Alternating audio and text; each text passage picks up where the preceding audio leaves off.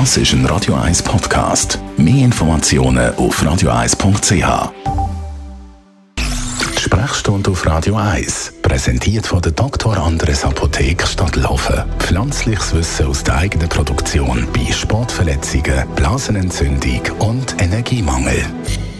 Ja, und heute natürlich wieder mit unserem Radio 1 Arzt, dem Dr. Merlin Guggenheim. Wir reden wieder mal über Long-Covid. Bei vielen ist das Thema Corona zwar nicht mehr so präsent, aber es hat gerade eine neue Studie gegeben, die sagt, dass Langzeitfolgen, also Long-Covid, bei der aktuellen Omikron-Variante nicht mehr so ein Thema sind. Also, dass das praktisch einfach nicht vorkommt. Stimmt das? Die Daten, die im Moment zur Verfügung stehen, zeigen tatsächlich, dass jetzt im Vergleich zu der Delta-Variante, wo noch etwas über 10% Long-Covid hatten mhm. nach einer Erkrankung, sich das jetzt für die Omikron-Variante mehr als halbiert hat auf 4,4, 4,5 Prozent ah. der Betroffenen. Was ist denn überhaupt jetzt im 2023 der Wissensstand von Long-Covid? Das ist auch nicht ganz einfach. Also das Einzige, was man klar kann definieren kann, ist, dass man von Long-Covid redet, wenn die Symptome vier Wochen nach der diagnostizierten Erkrankung noch anheben.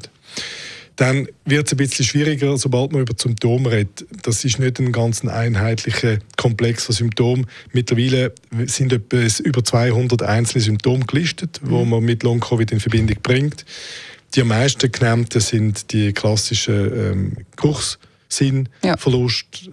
Gedächtnisstörungen, Konzentrationsschwierigkeiten, Schlafstörungen, Muskelschwäche, Muskelschmerzen, Erschöpfungszustand, Depression. Und äh, das ist so etwas, wo die meisten Patienten, die Long-Covid haben, tatsächlich so als, als Grundkomplex ähm, äh, auch nachweisbar ist. Und weiß man dann, äh, wie viele von diesen Symptomen wirklich lang bleiben oder wie viele von diesen Beschwerden dann wieder verschwinden nach einer Weile? Nein, Im Moment wissen wir das noch nicht schlicht und ergreifend, weil die Zeit nicht lang genug ist. Es gibt doch noch einen ordentlichen Teil, der sich mit spezifischen Symptomen erholt und dann gibt es einen Teil, wo das bleibt. Wir wissen, dass die Wahrscheinlichkeit, Long-Covid überzukommen, ein bisschen abhängig ist vom Alter und dem Abstand von der Impfung, die man zum Beispiel hat. Mhm. Die Impfungen scheinen zu schützen, eher vor Long-Covid, als wenn man die Impfungen nicht hat. Das sind so Anhaltspunkte, die man bisher aus der Forschung hat. Frauen haben es häufiger als Männer, fast doppelt so viel. Mhm. Das ist auch noch eindrücklich. Und Patienten, die Vorerkrankungen haben, Übergewicht, äh, Diabetes und so weiter, haben es auch ein bisschen häufiger. Mhm. Man hört aber schon auch immer wieder, dass Leute, die sagen, sie haben Long-Covid, nicht ganz ernst genommen werden. Was gibt es da für Unterstützung, Therapien oder Anlaufstellen? Das wird immer ein bisschen besser. Man kann den Betroffenen leider keine spezifische Therapie anbieten. Was man macht, ist eine Form von Symptomtherapie, Physiotherapie, Ergotherapie, äh, Psychotherapie, wenn es das braucht. Ähm, man versucht, Patienten nicht zu ermuntern, sich anzustrengen, wenn sie starke Erschöpfungssymptome haben. Und man lernt sie, sich sogenanntes pacen. Das bedeutet, dass sie die vorhandenen Kräfte, die sie haben, untertags so einsetzen, dass sie irgendwo vernünftig ja. etwas können erreichen können, ohne sich zu früh und im falschen Moment erschöpfen. Es gibt auch stationäre Therapieangebote, einzelne mittlerweile. Die Krankenkasse vergütet die auch äh, da und dort, äh, mhm. respektive immer mehr. Aber wirklich ein Fokus, also wirklich eine zielgerichtete Hilfe, wo man kann sagen, wir machen das und das ja. und dann geht es weg, das haben wir nicht. Das ist schon noch krass, dass es da keine bessere Hilfe gibt. Wieso ist das eigentlich so?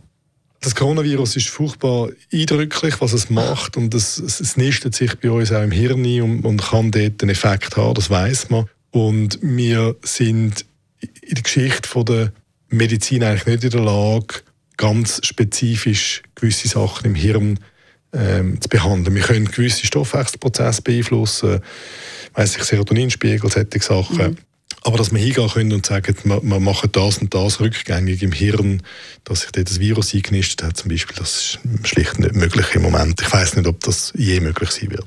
Ebenfalls zu Long-Covid haben wir bekommen. Besten Dank dafür, Dr. Merlin Guggenheim.